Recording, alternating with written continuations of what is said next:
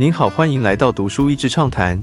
读书益智畅谈是一个可以扩大您的世界观，并让您疲倦的眼睛休息的地方。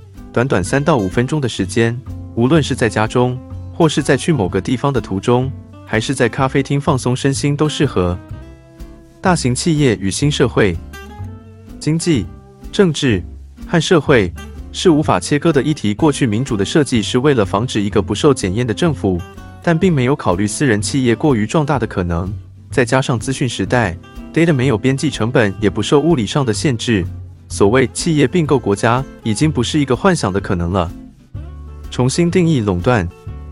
身为哥伦比亚大学法律教授的作者，展现清楚思辨和跨领域观点的法律专业，并精准点出过去反垄断在社会贫富均衡上的重要角色，和资讯时代要如何重新定义何为垄断。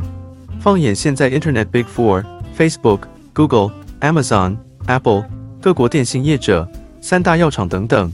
几乎都是屈指可数的少数掌控整个市场，不但经常不受政府约束，甚至有足够的资源渗透影响政府法令制定，截取不对等的大量财富与资源。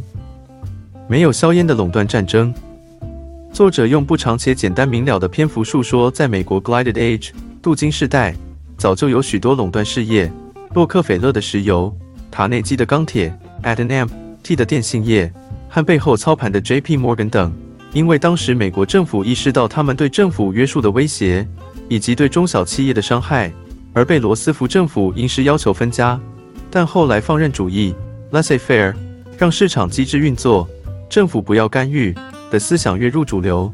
政府对于大型垄断企业常常是高高举起，轻轻放下。现在的资讯业，一方面提供免费的产品，一方面并购貌似不同行业的小公司，来扩大自己的影响层面与市占率。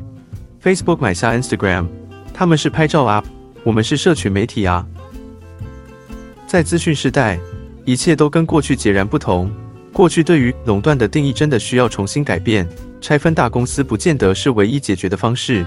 但作者呼吁这个讨论的必要性和政府必须有解决的勇气。念世纪由于社会资源分配不均，历经了浩劫，我们不要，也不该再重蹈覆辙。今天的内容就到此为止了。